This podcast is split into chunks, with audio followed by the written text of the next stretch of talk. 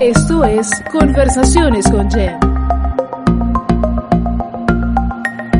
Historias inspiradoras y temas de actualidad.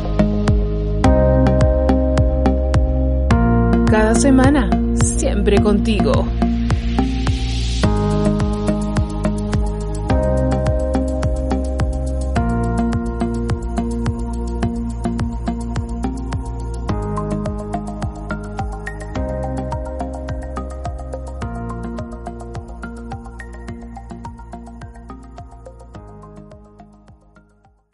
Esta temporada de nuestras vidas, que parece literalmente sacada de Jumanji, que más que una cuarentena ya se asemeja a un año bisiesto, ha desnudado lo que estaba disfrazado, como siempre digo, los problemas que siempre estuvieron ahí, las carencias, fortalezas escondidas, y también ha desnudado la verdadera belleza de la gente. Ya a la tercera semana de cuarentena estaban las quejas y lamentos a la orden del día, a un punto que realmente me llegó a agotar.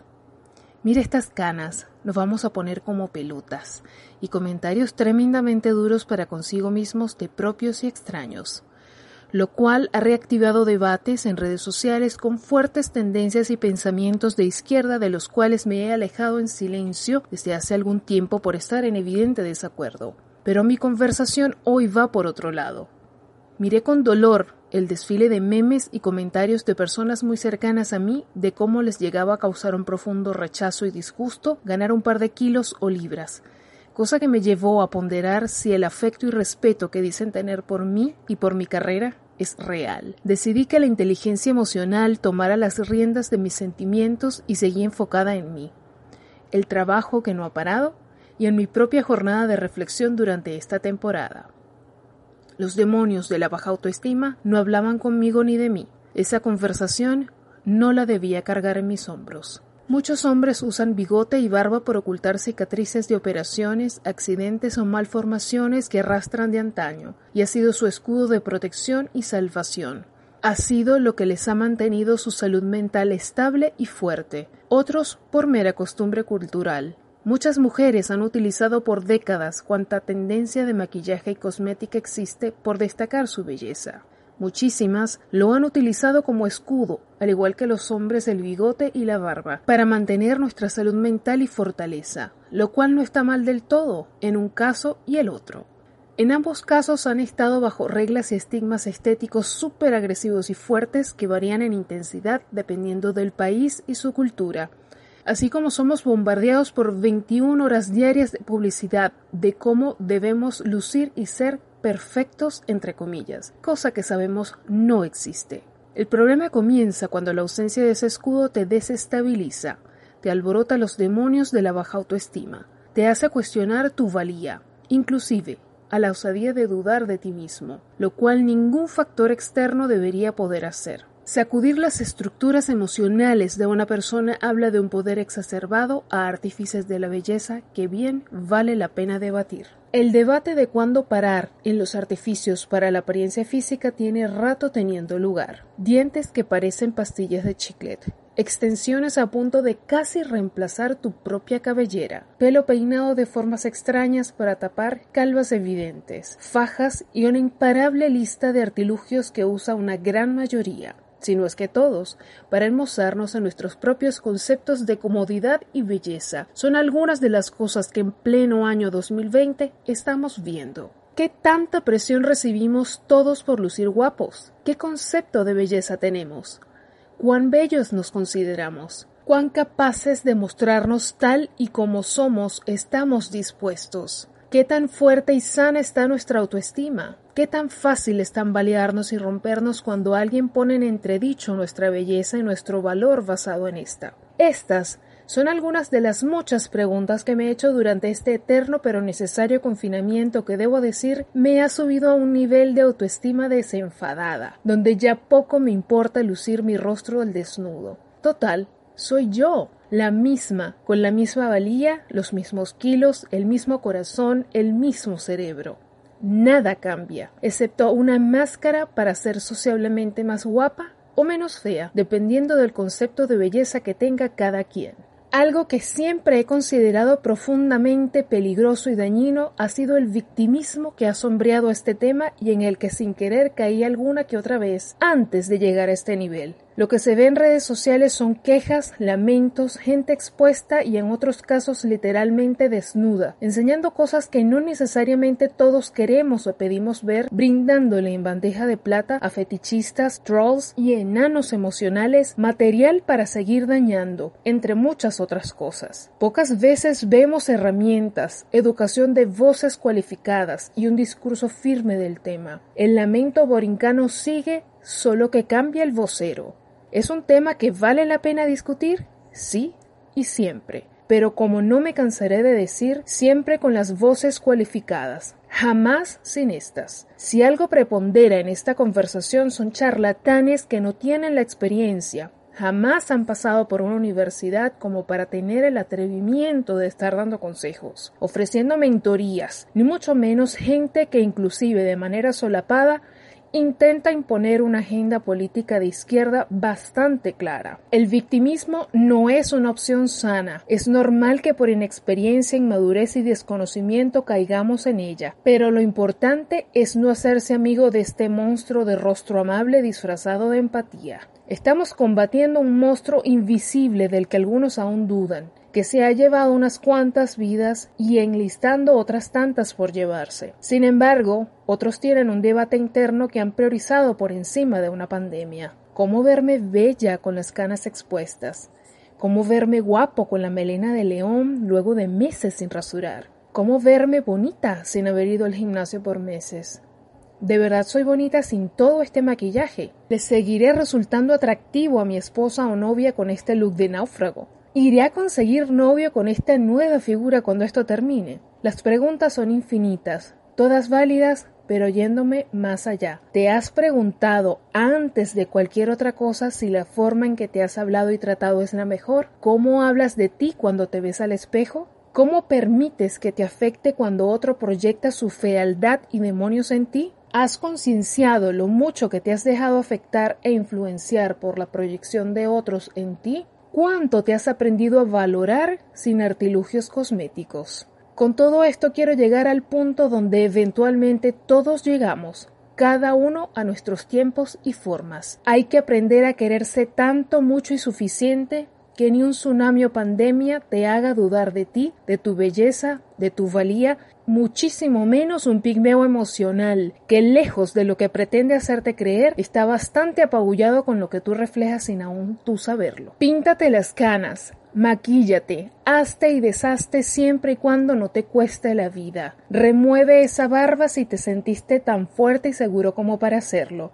Libérate de depender del que dirán, tan agobiante como necio que puede llegar a ser. Pero muy por encima de eso, aprende a celebrarte, a admirar tu belleza, tu grandeza, ese ser tan hermoso que refleja el espejo que eres tú en su más pura esencia. Somos arte, cada uno en su forma y manera. Yo que represento tantas cosas consideradas fuera de lugar, Creo que nunca me sentí más bella, plena, capaz y maravillosa, y así me celebro a diario. Pero llegar a este punto, vaya que me ha costado lidiar con cosas y gente rota que pretendía romperme, a mí también, y no lo permití. Mi discurso de ámate como eres, discurso que tengo 27 años exactos de mi vida repitiendo sin descanso, se refería justamente a un momento como este, como el que vivimos y nada más. Divertido y curioso como cada quien sacó su conjetura personal, guiado por sus carencias, comprensión lectora, vacío existencial y debilidad emocional personal.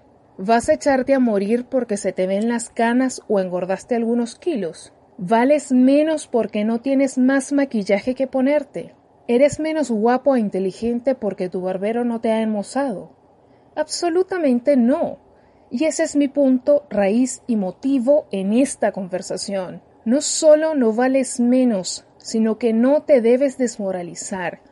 Además, estamos viviendo nada más y nada menos que una pandemia. Sin desmeritar la lucha interna, Hay prioridades, mis queridos. Aprovechemos este tiempo para reforzar, sanar y mejorar nuestra autoestima. La gente con autoestima de cristal no es solo un problema para sí misma, sino que termina convirtiéndose en un problema para la sociedad y en un público cautivo para macabros despropósitos disfrazados de bondad. Celébrate ya tu belleza.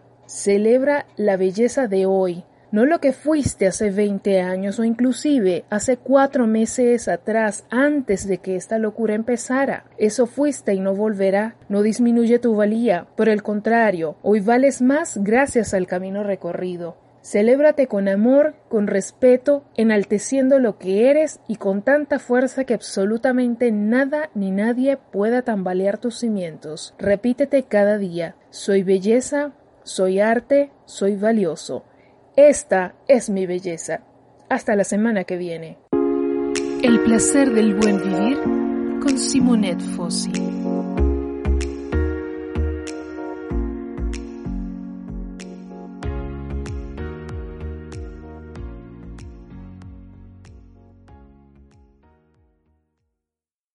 Quiero hablar sobre los perfumes, esas fragancias que nos identifican. Lo primero que tenemos que hacer a la hora de escoger un perfume es reconocer los diferentes tipos de aroma y fragancia que existen. Y luego, después de eso, podemos analizar cuál es el que va con nuestra personalidad, el que se agrupa perfectamente con nuestro tipo de vida, nuestra forma de ser. Lo primero que tenemos que hacer cuando probamos un perfume es añadir unas goticas o un splash directamente sobre la muñeca y comprobar en un tiempo determinado, unos 10 minutos, poder ver cómo va esa fragancia evolucionando en nuestra piel, para estar seguros exactamente si nos va bien o no nos va bien, o nos gusta en el momento, capaz de cuando lo huelen la primera vez, pero pasado unos minutos cambia su aroma, se adapta a nuestra piel y no siempre va a ser como que totalmente de nuestro agrado.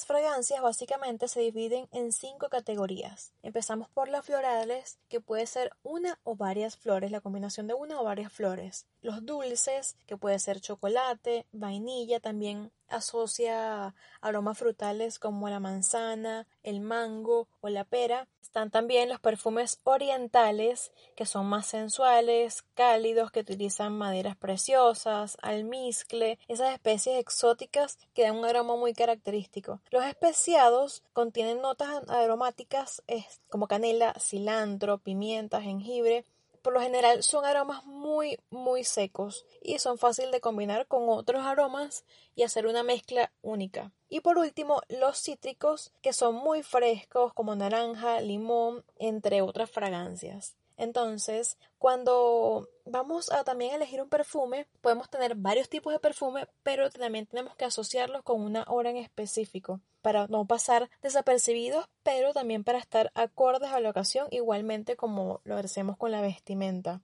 Por ejemplo, para el día, usar notas frescas, no tan perfumadas, un olor que sea limpio, que no sea recargado, ya que es para el día, las horas de la mañana si por ejemplo tenemos entrevista de trabajo, usar tonos que sean frescos, herbales, pero que tampoco sea muy fuerte para que seamos neutrales. Un aroma que sea atractivo, pero tampoco muy imponente. Les voy a dar ejemplos de perfume dependiendo de la personalidad. Por ejemplo, Tommy Girl de Tommy Hilfiger es un perfume para esas mujeres que son naturales, amantes del campo, la naturaleza, que haces yoga, que subes el ávila que son bien, bien frescos. Pure Excess de Paco Rabanne es un perfume dulce, pero a su vez es muy elegante. Entonces, para mujeres femeninas, provocativas, esas mujeres que son seductoras. Love Story de Chloe es para las mujeres románticas, elegantes, también femeninas. Es como muy aterciopelada y tiene un toque también cítrico que es bien interesante.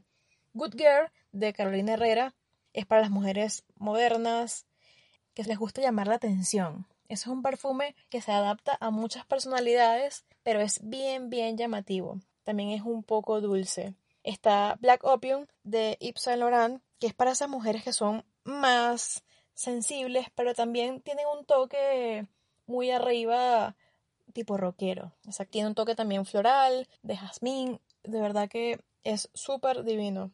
Otra sería Sexy Amber de Michael Kors, es una fragancia seductora. Esa fragancia está inspirada en la pasarela de Michael Kors, así que tiene bastante fuerza. También está Chip and Chic de Moschino, que es para esas mujeres que son muy femeninas, pero que tienen también un toque silvestre.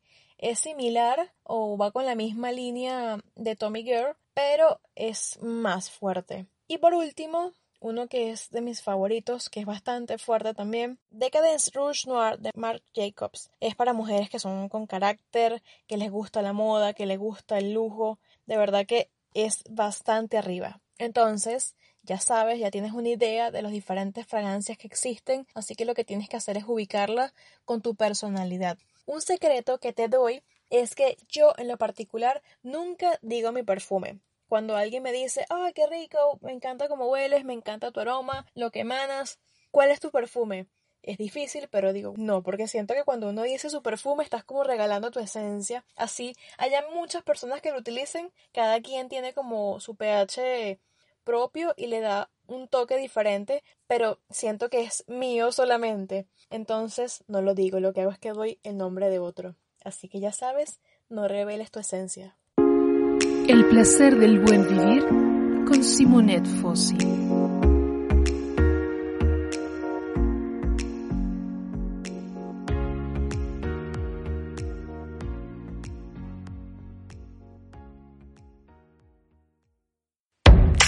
Maquíllate con Leslie, con Leslie González.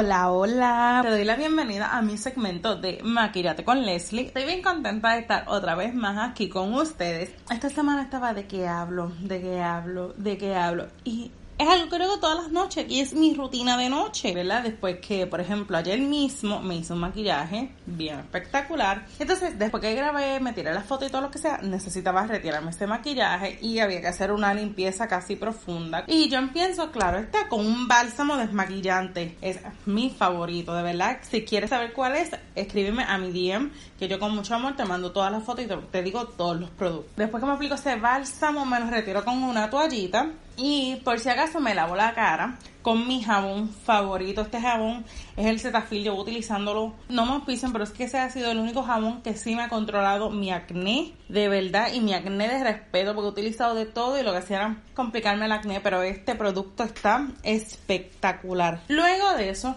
vengo y me aplico un scrub, gente de berries. Ay, Dios mío, huele tan y tan rico que tú quisieras hasta comértelo. El scrub me lo aplico, ¿verdad? Alrededor de todo mi rostro, me lo froto dos o tres minutitos y me lo dejo como cinco minutitos por ahí. En eso aprovecho y leo el libro o veo una serie en Netflix o algo. Cuestión de que se me pasen cinco minutitos. Luego de eso me retiro todo ese producto y gente hay que hidratar los ojitos. Los ojitos nosotros tenemos que darle ese cariñito porque hello. Y especialmente que ahí aplicamos tanto que si pega de pestaña, que si liner, que si sombra, que si brillo. El ojito que es bien delicado y si no lo hidratamos y no lo cuidamos, se nos puede complicar la cosita.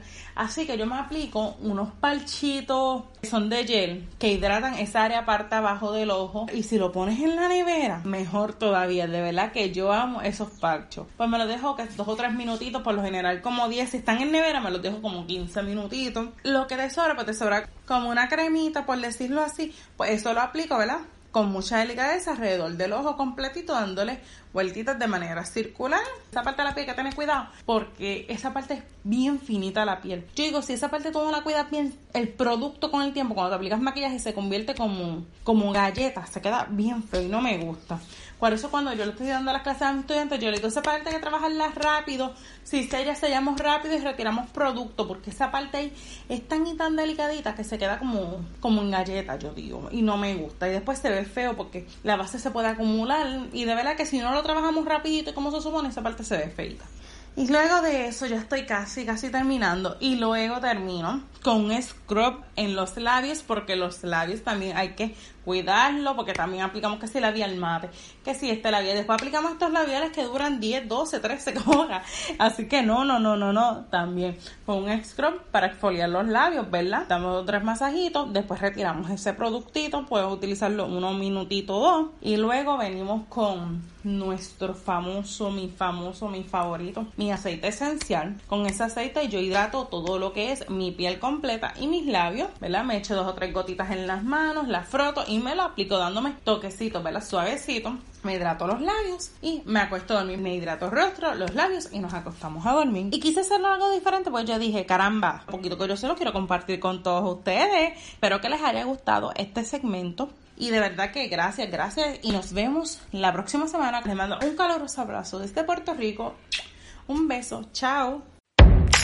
Maquíllate con Leslie. Con Leslie González.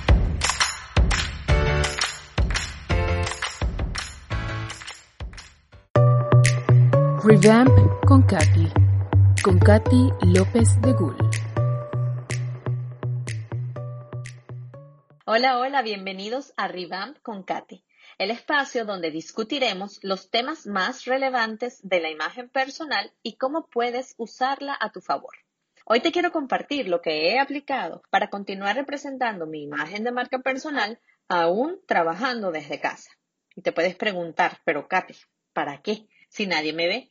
La realidad es que usualmente nuestro peor crítico y juez somos nosotros mismos por lo que sigue siendo importante que mantengas la práctica de vestirte como cuando vas a la oficina. Así tu cerebro se conectará más fácilmente con el modo trabajo que necesitas para ser productivo y con el modo relax o bueno, de trabajo en casa si eres papá y mamá, que necesitas para desconectarte de los pendientes de la oficina. Para ello te recomiendo. Cada mañana usa una combinación de piezas que usualmente vistes en la oficina y otras más cómodas por ejemplo, si eres mujer, una camisa abotonada o blusa con jeans, zapatillas bajas, uno que otro accesorio como un collar, zarcillos o aretes, anillos, lo que más prefieras, y algo de maquillaje como rubor, rímel y labial será más que suficiente. Si eres hombre, mantén tu rutina de afeitarte tan frecuentemente como siempre, usa una chemise o polo con cuello, una camisa casual también, con jeans y tenis o sneakers. En ambos casos es hasta bueno perfumarse. La idea es incorporar tantos elementos de tu rutina antes de la pandemia como sea posible. Así cuando llegue la hora de desconectarse, podrás cambiar todos estos elementos por tu ropa de casa y sentir que tu día tiene inicio y fin.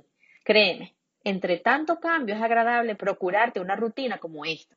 Recuerda que la imagen de marca personal no se trata de lucir bellos o a la moda, sino en crear una imagen congruente con quien somos y con quien queremos llegar a ser. Bueno, esto es todo un tema como para otro episodio. Pero por ahora te invito entonces a vestirte en una versión casual de tu marca personal y a volver cada semana para juntos ir creando una imagen poderosa para ti. Recuerda compartir este contenido con familiares y amigos que puedan beneficiarse también. Muchas gracias por acompañarme y hasta la próxima. Revamp con Katy, con Katy López de Gul.